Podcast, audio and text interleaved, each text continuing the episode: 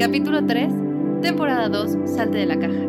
Recuerden que este capítulo es traído a ustedes por los servicios de podcast management de Zona Backline. Pueden encontrarlos en zonabackline.gmail.com. Hoy tenemos a una invitada de lujo.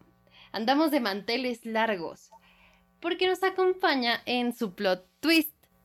Mónica, en varias ocasiones les he contado de las pláticas profundas que, he tenido con ella. Es comunicóloga, estratega con especialización en negocios sustentables. Moni, ¿nos ayudas a presentarte, por favor? Claro que sí, pues muchas gracias por la invitación, Dani. Estoy súper contenta de estar en este capítulo, espero que no sea el último. Pues sí, efectivamente, como bien lo mencionabas, estudié comunicación y ahora me dedico a negocios. Pero bueno, eh, no es como que eso haya sucedido de un día a otro. Empecé justo estudiando comunicación porque yo quería ser diseñadora, pero como no me gusta que me digan lo que debería de hacer y me gusta idear mis propias estrategias, decidí que un camino que me iba a llevar sin, con menos insatisfacciones iba a ser estudiar comunicación y de ahí moverme a la, al diseño. Eso no sucedió porque en mi primer trabajo fui diseñadora, trabajé con diferentes marcas de donde venden las hamburguesas y los cafés de la sirena y varias de estas, y me di cuenta que efectivamente me encanta el diseño, pero que prefería dedicarme a la comunicación y pues me regresé hacia editorial. Estuve trabajando con revistas especializadas a lo largo de varios años de procesos industriales, de franquicias, de negocios, y justo en esas de franquicias y negocios se me superprendió esta llama de la pasión por los negocios. Y no tanto, ojo, porque si me gustan los negocios, no es que necesariamente sea una persona súper ambiciosa, lo que me gusta es la estrategia, y ahí me di cuenta de eso. Eventualmente me invitaron a trabajar con marcas eh, a través de medios digitales y ahí fue donde empecé con marketing digital, con lo cual llevo ya más de unos 10 años y justamente ahí entendí que la estrategia sí es, sí es mi hit. Me gusta que me digan que no se puede y yo buscarle el cómo sí. Entonces, eso eventualmente me llevó a los negocios y así es como estoy hoy en ese mundillo. Ah, perfecto.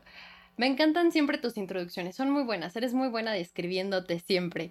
Justo como mencionas, como bien mencionas, la idea es tenerte aquí más seguido en el plot twist y que poco a poco se vaya convirtiendo en uno tuyo, en, plot twist de Moni también. Y este, pues nada, justo lo que comentabas de los negocios. Estás pesuda, Moni. Bueno, justo hoy quiero que platiquemos sobre em, la importancia de salirte de la caja. En algún momento yo platicaba con Moni ya en, uno a uno sobre la importancia de salirte de la caja, pero que es más fácil decirlo que hacerlo. No sé si te acuerdas, Moni, que te comentaba hace un tiempo que en una clase con una profesora de marketing, ella puso un ejercicio de un triángulo y decía, tienes que unirlo con una sola línea. Ok.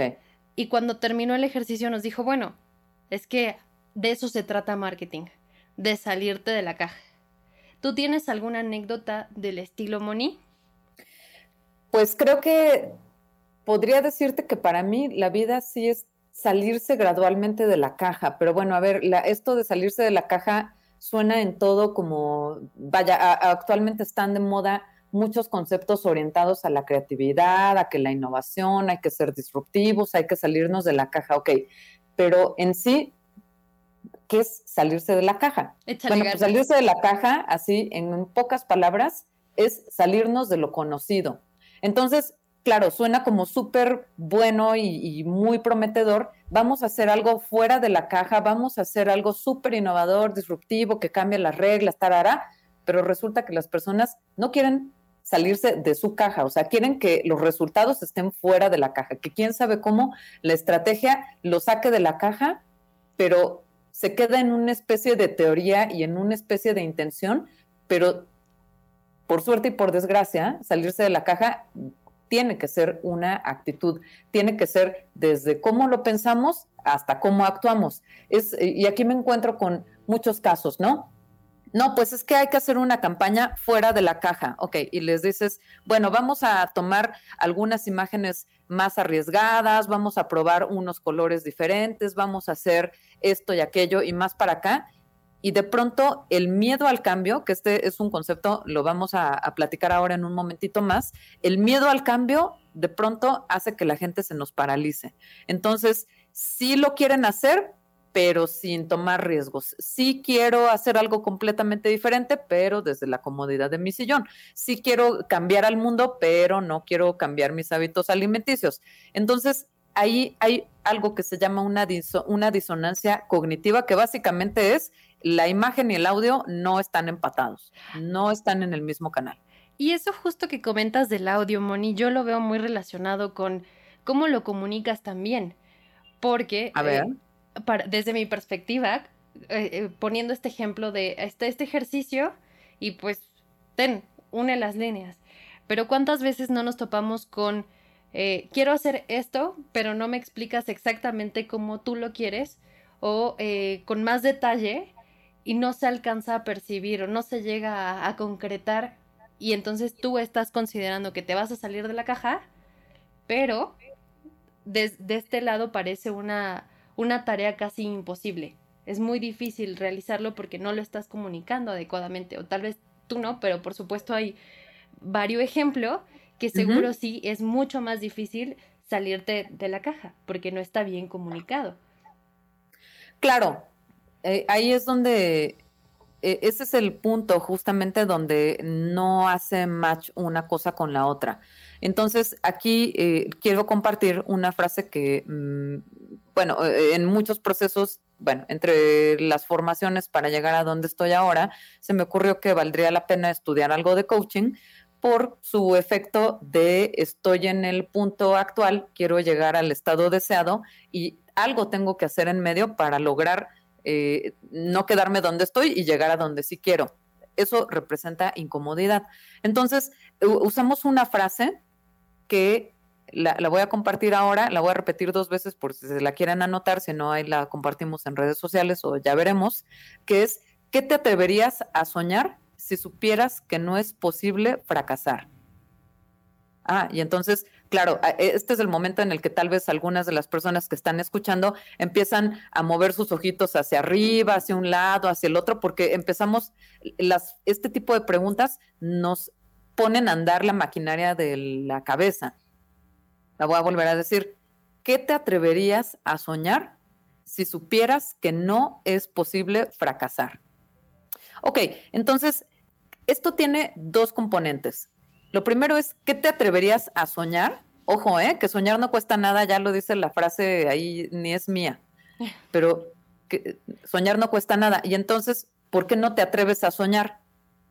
Ah, y ahí es donde nos damos cuenta de que estamos pensando en nuestras propias limitaciones. Y luego, si no fuera, si supieras que no es posible fracasar, o sea, ah, pase lo que pase, todo va a salir bien. Y entonces, en, cuando hago esta pregunta, a ver, Dani, ¿tú qué te atreverías a soñar si supieras que no es posible fracasar? Resulta que ya me habías hecho esta pregunta y ahorita me estoy riendo porque vienen a mi cabeza dos anécdotas. La primera es, este, cuando tú me preguntaste esto, fue como, ¿qué me atrevería yo a soñar? Pues a mí me encantaría ser millonaria mientras me acuesto en una cama y dejo pasar la vida viendo películas, este, leyendo libros, y tal vez practicando piano y comiendo. Y a mí me encantaría ese, ese modus vivendi. Ok. Pero pues así ni modo, nos toca trabajar, ¿qué te digo? Y por otro lado, una de las anécdotas que viene a mi mente que justo está relacionada con esto que mencionas es Mónica lo tiene tan, tan, tan plasmado esto que está diciendo, que en el momento en el que yo les pregunto, ¿ustedes qué harían si fueran millonarios? La única persona que sacó una lista de planes diciéndome, ah, pues yo haría y una lista con puntos detallados fue Mónica. Es la única persona que conozco que tiene eso en su lista. Ese es, ese es, esa es la anécdota de este plot twist. Gracias. Ok, ok aquí, eh, para reforzar justo lo que dice Dani, es verdad que ya te lo había preguntado. Muchas veces las, las personas responden eso, ¿no? Pues yo quisiera ser millonario. Ah, y yo les pregunto cosas como, ¿y qué te parecería que tú jamás tuvieras que volver a necesitar dinero? Ah, ok. Entonces, ojo, que ahí te das cuenta de que no tú, Dani, pero bueno, cualquier persona que pueda responder alguna cosa así, el límite está centrado y anclado en la necesidad del dinero o en el gusto por el dinero. Eh, alguna persona le pregunté, bueno, ¿y tú qué te atreverías a soñar si supieras que no es posible fracasar? Muy bien, ya. Me dijo, no, pues tendría una isla. le dije, ¿y por qué no, pues, no sé, todo un continente? ¿O por qué no todo un planeta? No, porque eso no se puede. Pero pues si te estoy diciendo que soñar no cuesta nada, ¿no? Entonces, ya desde aquí, ¿a, dónde quiero llegar con esto? Que ya desde aquí nos estamos dando cuenta de que no pensamos fuera de la caja. O sea, ese es la gran, el gran punto de esta pregunta. Claro. Es que justo, justo viene el tema de hoy y al tópico central siempre esto de solamente puedes pensar sobre lo que conoces.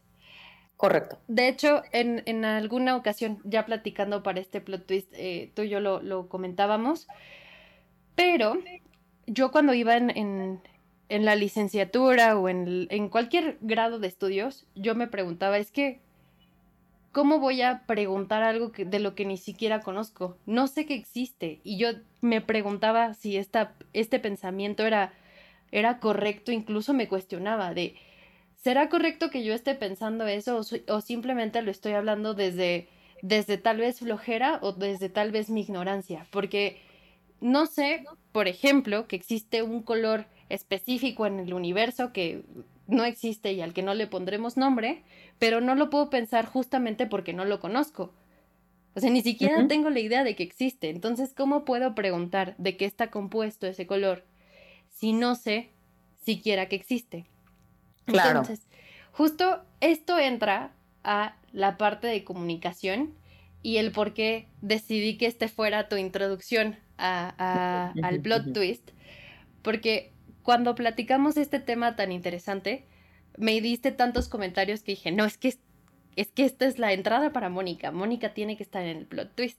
Así que tú, yo deseosa de escucharte de, de, sobre justo esta parte del el conocimiento y las salidas de afuera de la caja. Ok, bueno, pues interesante. Ahorita, eh, en el momento presente, que es principios de 2021, por si espero que este podcast llegue a la posteridad o ya se verá. Pero bueno, en este periodo, claro, llevamos poco menos de un año guardados en casita. Entonces, en menor o, mayor medida, estamos dentro de una caja. Si ustedes se dan cuenta, tenemos diariamente convivencia con una cantidad de cosas, ¿no? Mesa, pantalla, mascota, regadera, cama, eh, el gas, no sé, la ventana. Entonces, realmente nuestro vocabulario, el vocabulario que nos está envolviendo, es una cantidad determinada de palabras. Si tenemos, por ejemplo, un jardín, también tenemos otras palabras, incluyendo pasto, árbol, flor, maceta, tal. Ojo, ¿a dónde quiero llegar con esto? Que el punto es que entre más grande es nuestro vocabulario o el vocabulario que nos envuelve, más grande se hace en nuestro mundo. Esto, por supuesto, nos lleva a temas de comunicación o de marketing, también lo hemos hablado con alguna frecuencia, acerca del vocabulario emocional, que también tiene relevancia en marketing, porque cuando te preguntan cómo estás, muy bien, cómo estás, muy mal, y no puedes decir emocionada, eh, sobreexcitada, me siento eh, deprimida, me siento desvalorada, me siento atribulada, me siento, o sea, hay una cantidad muy, muy grande de vocabulario emocional y por qué todo se reduce a bien, mal, muy bien, muy mal y todas las palabras coloquiales que podemos incluir. Entonces, bueno, nada más antes de, llegar a preguntarte, Dani, entre más vocabulario tienes, las palabras crean mundos. Y si queremos también pensar en mundos fuera de la caja, nos importa y nos interesa y nos conviene mucho adquirir vocabulario que esté más allá de nuestra caja inmediata, o sea, por ejemplo, de nuestra casa. Eso es. Súper. Justamente ahora que lo comentas, uno de los ejercicios más comunes que, que yo hago como, como a lo que me dedico, que audiencia que no lo sabe, pero yo hago compra de medios y justamente uno de los ejercicios que nosotros hacemos es hacer un buyer persona, dentro del cual se incluyen entrevistas con personas o con, las, con los clientes que actualmente te compran. Entonces, de esas entrevistas, algo que sale súper importante para la comunicación de las marcas son cómo se dirige tu audiencia a tu marca porque tú puedes, justo platicando sobre este tema con, con Moni, le decía que este, hay unas, las fresas, por ejemplo, en México se llaman fresas y en algunos países se llaman frutillas y en algo, en, entonces va cambiando de acuerdo con, el, con la localidad. Entonces, por ejemplo, si nosotros vendemos eh, eh, fresas a Yucatán y en Yucatán le dicen de otra manera, entonces mi audiencia no va a ser no va a cerrar o no va a concluir lo mismo que yo le estoy vendiendo, no va a entender de qué le estoy hablando. Y viene justo a esta parte de la comunicación. Precisamente hablando de este tema, yo, eh, Mónica más bien me mandó un, libro muy interesante que se llama La oncología del lenguaje. ontología. Ontología. Ah, la bravo. La ontología del lenguaje. Y eso que lo la, la oncología es otra cosa. Sorry.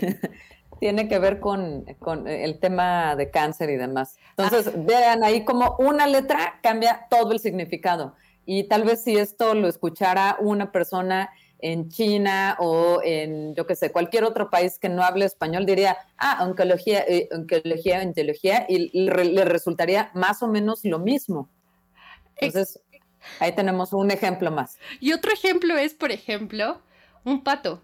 Tú háblale de un pato a una mujer y a un médico y háblale de un pato a cualquier persona. Claro. a cualquier hombre. Entonces, seguramente no se va a entender lo mismo. Pero, regresando al libro de la ontología del lenguaje, justamente platicaba con Mónica sobre esto que ella comenta sobre la creación de los mundos. Y si ustedes se van a dar una vuelta por eh, YouTube, hay algunos apartados en donde se habla de los niños ferales que me pareció muy interesante porque en uno de estos videos una chica explica un caso de, de otra muchacha que ahora no tengo el dato, pero se los dejo, es cómo el lenguaje hace que las personas dejen de, de, evolucionar. Entonces te quedas limitado y hay ciertas edades, puede ser hasta los, me parece que son los 11 años, que si tú eres un niño feral, o sea, que no tienes contacto con la sociedad, pasados, pasada esta edad, es muy difícil que tú te integres y que aprendas a hablar adecuadamente. Incluso, aunque podría ser el caso de otra chica que, otra niña que tenía este, este padecimiento, por llamarlo de alguna manera, vivía en su casa y aún así no convivía con sus papás, entonces jamás desarrolló su lenguaje y y su conversación. Y de la ontología del lenguaje viene justo que el autor nos comenta que para él les fue muy difícil ser sociólogo y jamás llegó a empalmar eh, la sociología con lo que a él realmente le gustaba, que no lo alcanzaba a comprender, sino que fue hasta que conoció la filosofía y empezó a, adentrarse, entonces pudo, pudo ponerle nombre como oncología del lenguaje Era un chiste para la audiencia, si no lo notan. Bien, como la ontología del lenguaje para que pudieran, este, para que pudieran, se fue. Para que él pudiera ponerle un nombre de lo que él trataba de expresar. Entonces, eso. Moni, sobre la influencia de la comunicación, justo que platicábamos, y lo de salirte de la caja. ¿Tú qué consideras que es necesario para poder encontrar eh, nuevas soluciones a problemas que tenemos en la actualidad, siendo de cualquier rama en la que te desarrolles? Bueno, pues desde la perspectiva de la resolución creativa de problemas, que es una metodología, y si quieren les podemos dejar contenido relacionado, eh, uno de los puntos importantes para generar soluciones creativas, vamos a hablar rapidito de los productos creativos. Básicamente, un producto creativo debe de cumplir con dos cosas, ser novedoso y ser útil. Entonces, también cuando estamos hablando de salirnos de la caja, usualmente no se cumple una de estas dos o, eh, o alguna se está como, vaya, dejando en segundo lugar, ¿no? Para no hacerlo más grande. Muchas veces creemos que la creatividad tiene que ver, a ver, ahí Dani, ¿qué, concepto tiene de la creatividad? ¿Naces creativo o te haces creativo? ¿Qué dices? Yo creo que te vuelves creativo. Yo pienso que necesitas 100% montones de información y referencias. Ok, ok. Entonces, bueno, ahí tenemos, y también te tengo otra micro trivia. ¿Quién es más creativo, un niño o un adulto? Posiblemente un niño. Pero es que. Eh. pero es que. Eh. Ok, esta es una pregunta eh, real. ¿Cómo es que un niño no puede ser, bueno, o sea, de acuerdo con lo que acabas de decir, si no tienes tantas limitaciones. O sea, sé que tienes limitaciones de conocimiento, pero no tienes limitaciones, por ejemplo, económicas, ¿no? O sea, no lo has aprendido, no lo tienes arraigado. Entonces... E, es que esto nos lleva a una parte súper importante. Cuando regresamos al concepto de la creatividad, o sea, el concepto puro y duro de la creatividad que lleva sí o sí novedad y utilidad, es más creativo un adulto, pero es más imaginativo o más novedoso el tipo de resolución de los niños, justo porque no tienen estas limitaciones. De hecho, entre algunas preguntas que limitan un montón, eh, más que preguntas, entre afirmaciones que limitan un montón la creatividad, están, no se puede, está bien difícil, está bien caro, eso no, así ya lo hicimos, ya lo hemos hecho varias veces y no nos salió. O sea, esta cosa de las limitaciones y decir no se puede, no se puede, no se puede, no se puede, gradualmente eso es lo que va haciendo que los adultos se hagan menos imaginativos, pero el adulto puede ser más creativo que el niño. El niño lo que tiene es que es muy imaginativo, encuentra opciones por todos lados, todo es posible, todo se vale, puede haber un árbol y abajo eh, estar una nube, no hay problema. Pero el adulto dice, no, no se puede. Es imposible que haya un árbol y abajo haya una nube ah, ok, y ahí es donde sí entra la parte de salirse de la caja, porque tal vez esa nube podría ser una cosa de algodón y que el árbol esté grandote, bueno, o sea, pueden haber maneras de aterrizar las ideas. El problema es que los adultos primero ponen el no, o sea, primero está el límite y luego está el parámetro. Entonces también en otras cosas, digo este último ejemplo ya, he escuchado personas que dicen, yo no como nada de comida del mar, o sea, comida del mar, cero, excepto atún de lata y alguna otra cosa. Entonces es como de primero el límite y luego soy flexible. Eso me lleva a varias preguntas. Una de ellas es, en alguna ocasión tuve oportunidad de ver a una arquitecta y ella menciona que uno de los mejores lugares donde tú puedes eh, desarrollar justo la creatividad es en un espacio limitado. O sea, si te dan, por ejemplo, un espacio de 10 por 10 y que te piden que construyas, por ejemplo, un edificio de, 5 pisos, justo tienes que empezar a, a, tocar base con tus, con tus medios creativos para poder levantarlo. Entonces, justo estaba haciendo como el análisis de, de lo que estás comentando ahora y por otro lado, comentabas sobre... ¿Puedo hacer una microinterrupción para reforzar este último punto? Eh, trabajando en temas de publicidad y marketing, comunicación y todo esto, hemos tenido, o sea, y Dani está también ahí en mis cuida, pero a mí me gusta trabajar con proyectos de emprendimiento, me gusta trabajar con proyectos de impacto social y todo este tipo de cosas, y no con, vaya, no, no es que les diga que no, pero me dan mucha satisfacción este tipo de proyectos donde existen ciertas limitaciones en presupuesto, en crecimiento, en personal, en un montón de recursos del tipo tiempo, dinero y energía, porque cuando hay limitación, ahí es donde realmente nos surge la creatividad. Ustedes fíjense cómo cuando de pronto andan con el cinturón monetario apretado, se les ocurren un montón de cosas de cómo resolver algo en casa, de cómo preparar la comida, o sea, y, esto tiene que ver con la cantidad de opciones disponibles.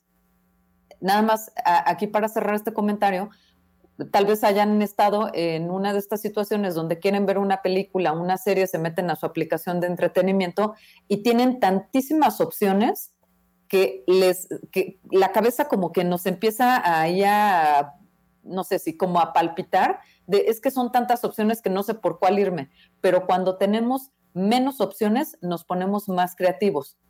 Así que, súper sí, traten de, hacer algunas cosas quitando opciones y quitando presupuestos y verán cómo la creatividad les fluye. ¿Qué opinas de esta aseveración que hacen muchos mercadólogos de si no está funcionando, cambia la fórmula? Y, o sea, es como si no está funcionando y siempre lo repites igual, cambia la fórmula. ¿Qué opinas?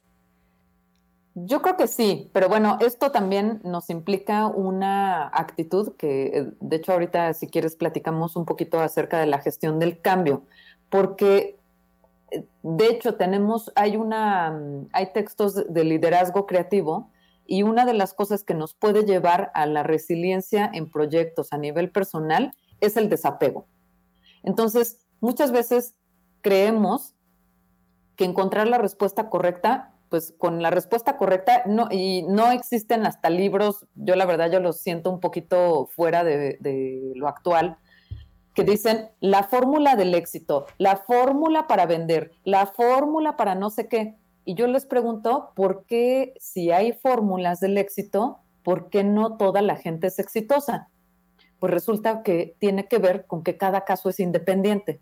Y entonces la dieta que le funciona a tu vecina, pues chance no te funciona a ti. La estrategia que le funcionó a tu amiguito para ligarse a alguien, pues chance a ti no te va a servir porque ni eres esa persona, ni la persona a la que te quieres ligar es esa misma persona. Entonces está muy bien. Y cuando alguien te dice, yo te traigo la fórmula del éxito o la fórmula de lo correcto, creo que algo que está perdiendo de vista es pensar que cada caso es único y entonces para salirnos de la caja, tendríamos primero que entender muy bien el principio de realidad de este caso en particular, persona, negocio, problemática, lo, que esté sucediendo, y después pensar en todas esas exploraciones que están fuera de la caja. No podemos pensar fuera de la caja si ni siquiera sabemos en principio de qué tamaño es ese cuadrito en el que estamos parados.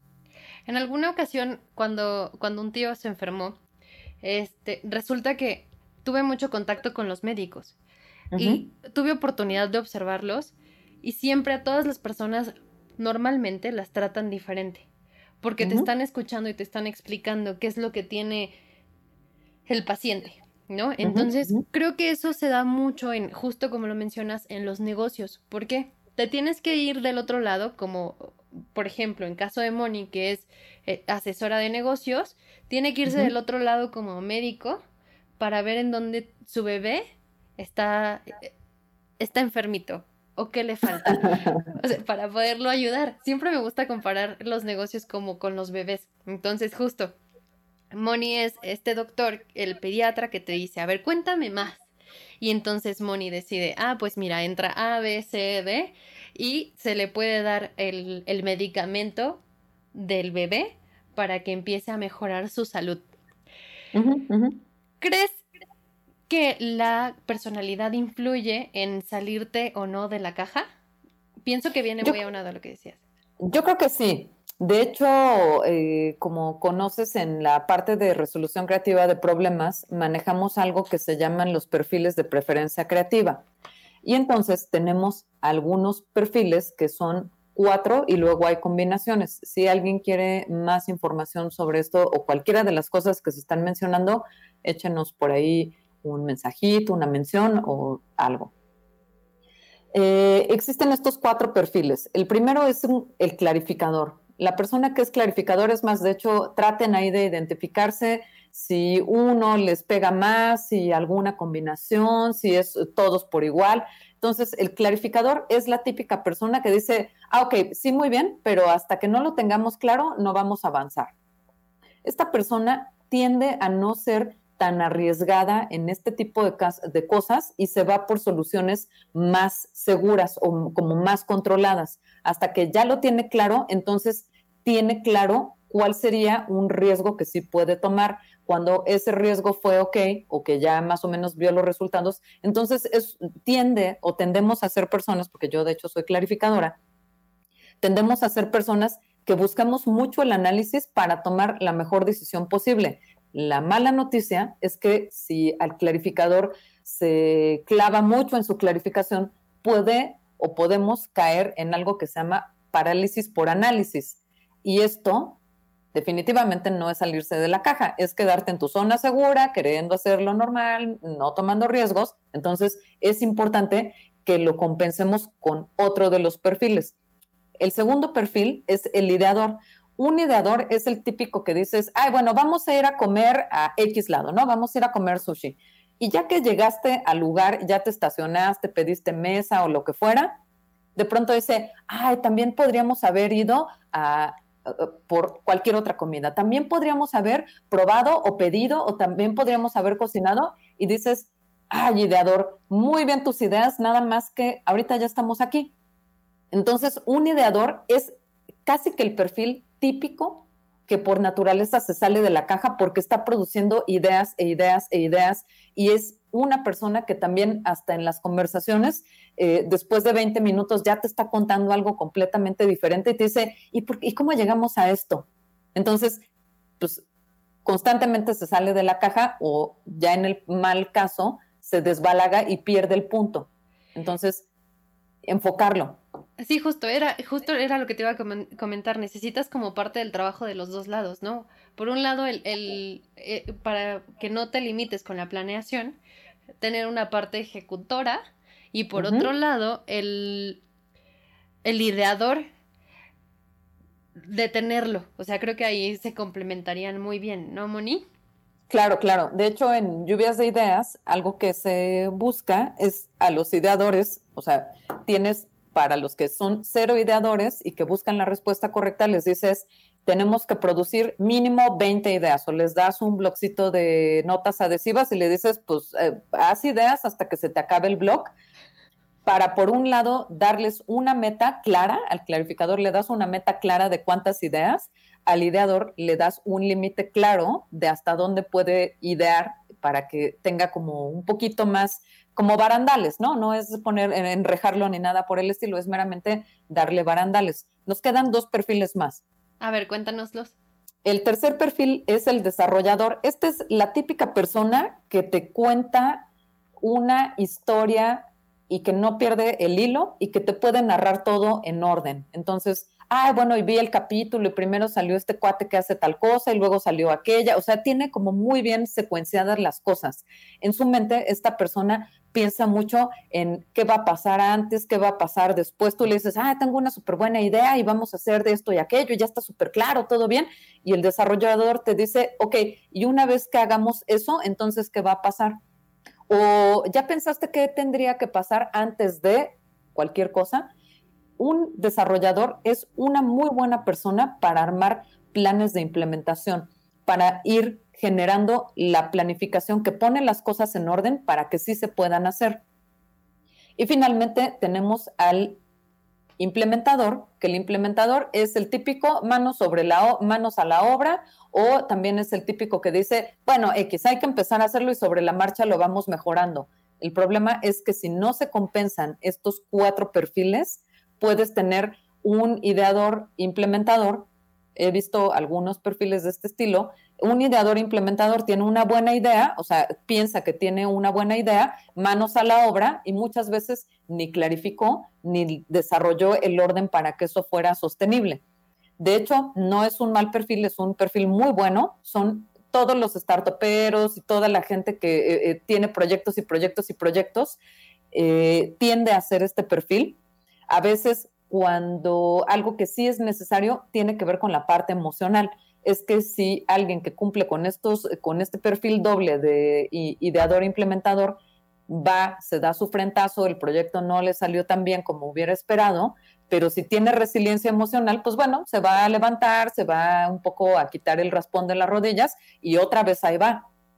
Pero si no la tiene, ese es un perfil que también puede irse como apagando su llama creativa y empezar a quedarse ahí, a volverse como más gris.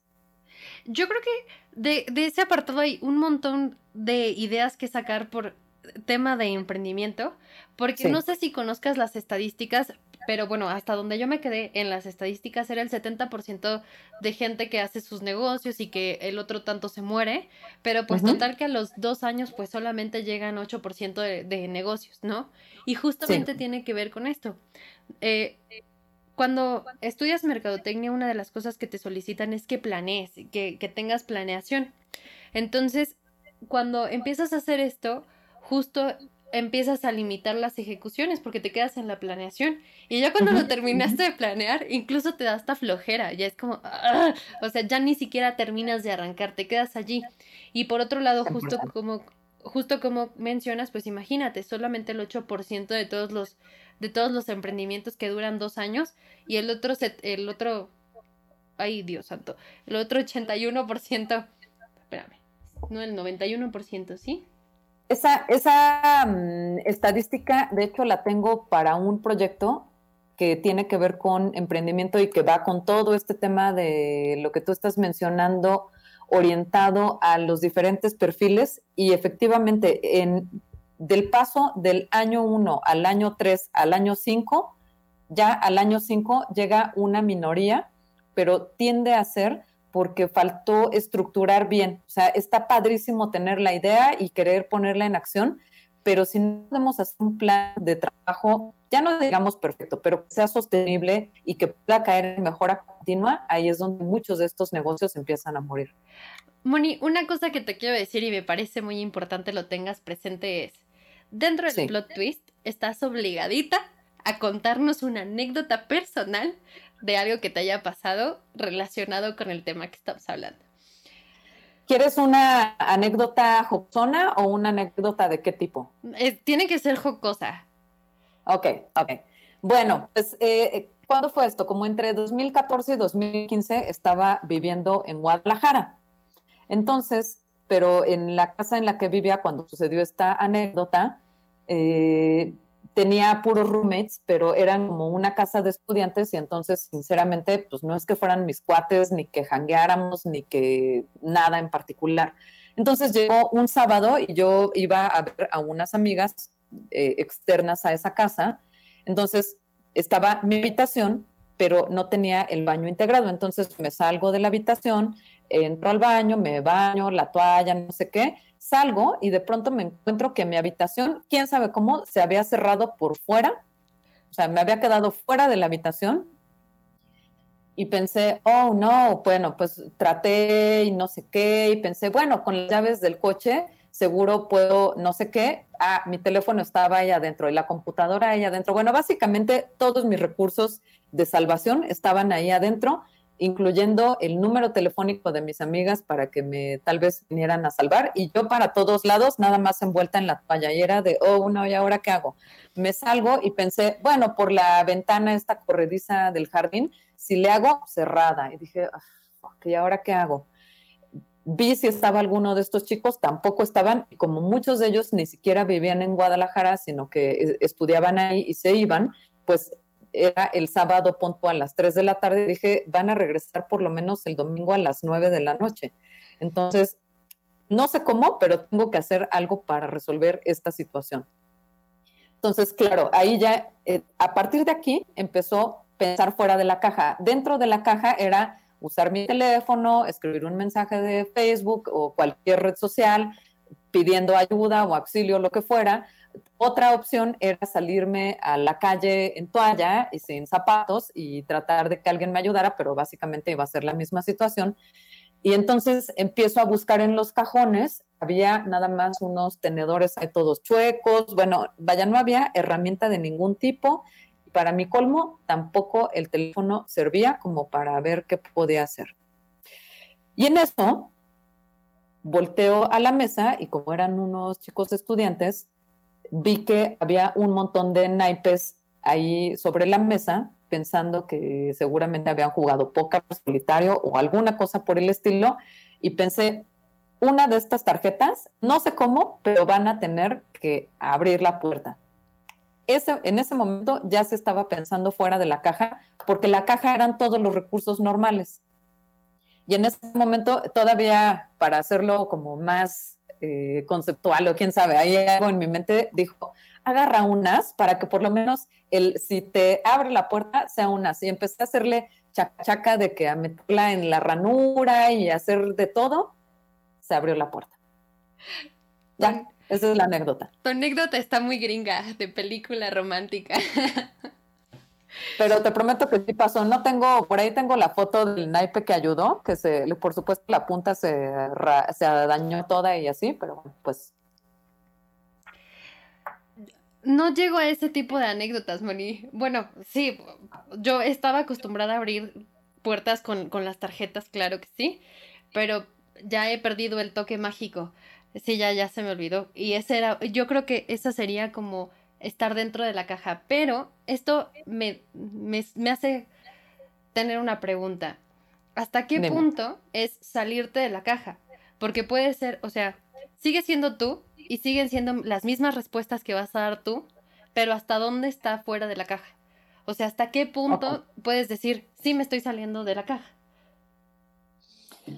En, bueno, salirse de la caja es como cuando alguien, y esto lo podemos hablar en otro podcast, cuando hablamos de los objetivos SMART, cuando alguien te dice quiero vender más y un peso más ya es vender más. Pero tal vez para efectos del negocio vender un peso más, pues y no venderlo es exactamente lo mismo. Sin embargo, las personas nos vamos amigando, por decirlo de alguna manera, nos vamos amigando con tomar riesgos, hacer fuera de la caja en el momento en el que tú pisas el mosaico que está fuera de tu casa, ya estás fuera de tu casa. Y llevándolo a lo de la caja, en cualquier momento donde sales de tu común denominador, donde haces algo un poquito más arriesgado, donde si todos los días tú usas ropa, digamos, blanca y un día se te ocurre ponerte un collar fosforino, ya te está saliendo de tu caja.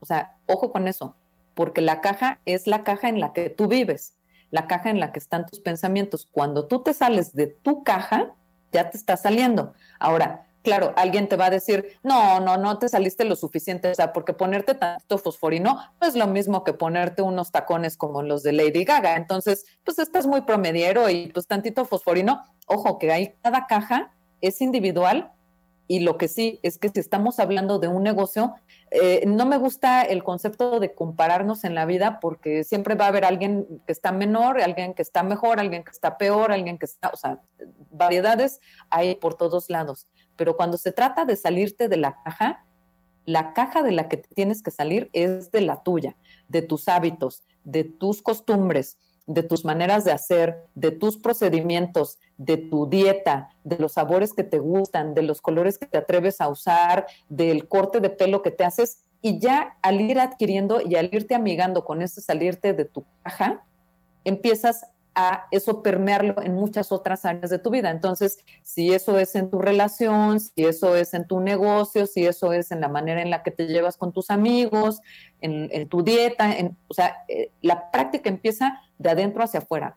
Primero ir amigándonos con el cambio y luego ir planteándolo e irlo eh, extendiendo al resto de nuestra vida. No sé si esto te responde, Dani. Sí, de hecho, esto me lleva a la última pregunta para el día de hoy, que es, sobre la especialización y que tiene que ver con o ser todólogo o ser especialista. ¿Por qué? Desde mi perspectiva yo siento que cuando eres especialista pues te vicias, pero en el momento en el que tú empiezas a aprender un poco más es más sencillo salirte de la caja o encontrar soluciones diferentes hacia las mismas problemáticas. Pero, ¿tú qué opinas? ¿Qué prefieres? ¿Ser especialista o ser todólogo? A mí me gusta el concepto de tres patas. A ver, cuéntame. Porque mm, e, el concepto de las tres patas o el concepto, pues, ¿cómo sería un árbol? un árbol, si tuviera una sola raíz, vamos primero con el árbol, me, gustan los conceptos de la biomímesis, porque la verdad es que creo que todas las respuestas ya están por ahí en la naturaleza en algún punto, pero a nosotros nos gusta complicarnos y artificiarlo. Entonces, bueno, un árbol, ok, un árbol vive y está basado en una base más o menos ancha, que es todo un grupo de raíces. Esas raíces se meten entre piedras, tierrita, el subsuelo, guaraguara, donde tengan que llegar, y seguramente eso hace que si una de las raíces, uno de los pelillos de la raíz se muere, todavía tiene otros 20, 30, 50, un montón. No, no, sé si son decenas, cientos, supongo que diferentes especies tendrán cosas diferentes. Entonces, ese es el punto número uno, la, evitar la monoestrategia. La monoestrategia es cuando pones todos los huevos en una misma canasta ¿Por qué? Porque si un día esa canasta, pues un día se te, yo qué sé, se te resbaló, la mano se te abrió, te dio un poquito ahí de susto, todos tus huevos ya se fueron al demonio. Pero también cuando tenemos exceso de estrategias, nos vuelve a pasar lo mismo que cuando llegamos a nuestra página de entretenimiento. Cuando hay mucho de todo, entonces hay también mucho de nada. Entonces, ¿cuál sería mi sugerencia o mi punto de vista a este respecto? Sí tener diversidad en cuanto a raíces, es decir, si tenemos un solo tronco como una especialidad, por lo menos tener una gama amplia de aplicaciones que nos ayuden a aprender de diferentes fuentes, a aprender de diferentes estrategias. Y entonces puede ser que sí tengamos un troncazo así campeoncísimo que nos permita sostener también unas ramificaciones a ese respecto. Entonces, vamos de abierto a una cosa central y luego a que eso se ramifique. Eso me parece a mí un enfoque. El otro enfoque tiene que ver con la mesa de tres patas, donde lo que tú haces se convierte en la mesa en sí, pero no se te tambalea porque tienes dos o tres o cuatro pilares, en algunos casos más, tienes más de un pilar que ayuda a que la cosa se nivele o como en los tripies, pues usualmente tienes tres patitas, ya lo dice el propio nombre, para que tengas más oportunidades de soporte. Entonces, eh, en el supuesto de que alguien diga, ah, pues bueno, yo quiero ser especialista en repostería. Ah, ok, y de repostería, pues tienes oportunidades como podrías tener diferentes eh, patas en estos pilares en donde hagas galletas, pero también haces pasteles, pero también haces empanadas o haces strudel o haces otra cosa. Y esto nos permite adaptarnos mucho al cambio y salirnos de la caja gradualmente, ya sea en las galletas o salirnos en cuanto a los pasteles o en el otro término. Eso nos da mucha mayor, eh, una base mucho más amplia en lugar de depender de una sola cosa. Lo único que sí les quiero decir es, yo sí creo fuertemente en evitar la monoestrategia. Ok. Me parece excelente tu respuesta. Es que siempre tus respuestas tienden a ser muy amplias. Entonces, justo te iba a preguntar qué considerabas más rentable y pues ya está la respuesta implícita. Eh, justo. Y pues nada, Moni. ¿Quieres contarnos alguna otra anécdota marquetera? ¿Alguna otra anécdota marketera? Bueno, pues voy a terminar con esta última, eh, eh, un poco reforzando a este respecto de la monoestrategia. Hace unos años participé, me asocié con una agencia en donde se llevaba una marca que está en casi todas las esquinas de México. no sabemos cuál es. Es un chiste. Vean ustedes cuando salgan, salgan, vean qué hay en cada esquina o cada dos o cada tres esquinas y podrán entenderlo. Y si no me echan un mensaje, ya les cuento el chisme. Pero eh, esa era más o menos, era más de la mitad de la facturación de la agencia. Y luego habían otras cuentas muy pequeñitas otras pequeñas, ¿no? Así como de un servicio, pues que pagaba, yo que sé, cinco mil pesos al mes, otra que pagaba otros tres, otra así. Pero en realidad más de la mitad venía de esta empresa grande. El problema fue que ya lo pensaba que si un día esa marca, por la razón que fuera a nivel interno o mercado o lo que fuera, dejaba de estar ahí, iba a haber un problema muy grave.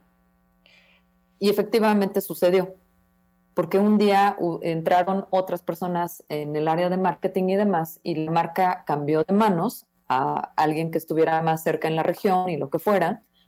Y de pronto, bueno, pues básicamente el negocio en el que yo me había subido, pues empezó a tener ya ni siquiera problemas, empezó a tener como eh, infartos y todas estas cosas que de pronto le suceden a un negocio que llevan a la muerte súbita, bueno, pues todo eso pasó. Entonces, ¿cuál es la cosa aquí? Si ustedes que están eh, trabajando con negocios o armando emprendimientos o cosas por el estilo, eviten tener una sola fuente de ingresos, porque si algo le pasa a esa fuente de ingresos, van a tener problemas. En la misma dimensión que cuando vas de viaje a viajes internacionales donde no puedes realmente tener la libertad de hablarle a tu banco, yo procuro llevar una parte en efectivo, una parte en una tarjeta, otra parte en otra tarjeta, y entonces si algo sale mal, pues tienes el plan B y el plan C y el plan D y así sucesivamente. Entonces, bueno, nada más eso. Eso de hecho es una máxima financiera, Moni. En, toda la parte de finanzas, te dicen, invierte todos tus, no inviertas todos los huevos en la misma canasta. Eso quiere decir, por ejemplo, que si tú eh, centras tu inversión en una sola, en una sola, en un solo método para invertir, si en algún momento pasa cualquier cosa, tu dinero se acabó, se perdió todititito. Y sí, justo viene a, ese tema. Pues bien, creo que ya estamos en otro canal, que ya tenemos este, más información sobre salirnos de la caja. Es un concepto que a mí me parece eh, muy interesante y que vamos a estar retomando más adelante, pero ya más, eh, más centrado en toda la parte de comunicación que me gustaría desarrollar. Y eh, te, tendremos de nuevo invita como invitada junto con una mesa un poco más grande de personas y de diálogo que estarán acompañándonos. Espero yo que sea eso a finales de este año, pero eso va a suceder. Y Moni, por supuesto. ¿Nos ayudas con tus redes sociales, por favor? Claro que sí. Mis redes sociales eh, ahí, como dice la buena práctica del marketing digital, están homologadas, entonces en todos lados me van a encontrar igual. En Twitter, en Facebook, en Instagram, en Medium o donde caiga, voy a estar igual. Es Monixet, se los voy a deletrar. Es M-O-N de niño y X E W T E. Repito, M-O-N-I-X-E W T E. Listo. Muchas gracias, Moni. En verdad, créeme que este, este, este plot twist había sido esperado por muchos de nosotros, incluyéndome. Y ya van cuatro capítulos en, el que, en los que te menciono y digo, voy a traer a Moni, voy a traer a Moni. Y pues esta es la primera oportunidad en la que la tenemos aquí. Próximamente seguirás apareciendo, por, por, supuesto, si nos quieres acompañar en, en tu plot twist. Y pues nada, Cuídense mucho, les mando un abrazo virtual y nos vemos en su siguiente capítulo. ¿Algo que desees nos agregar? Escuchamos. Nos escuchamos. que nos escuchamos. Estamos ah, ya, ya, pensaremos en hacer eh, tal vez alguna un videoblog, pero sí más adelante, sí. Bueno. Bueno. Gracias, saludos a todos. Bye.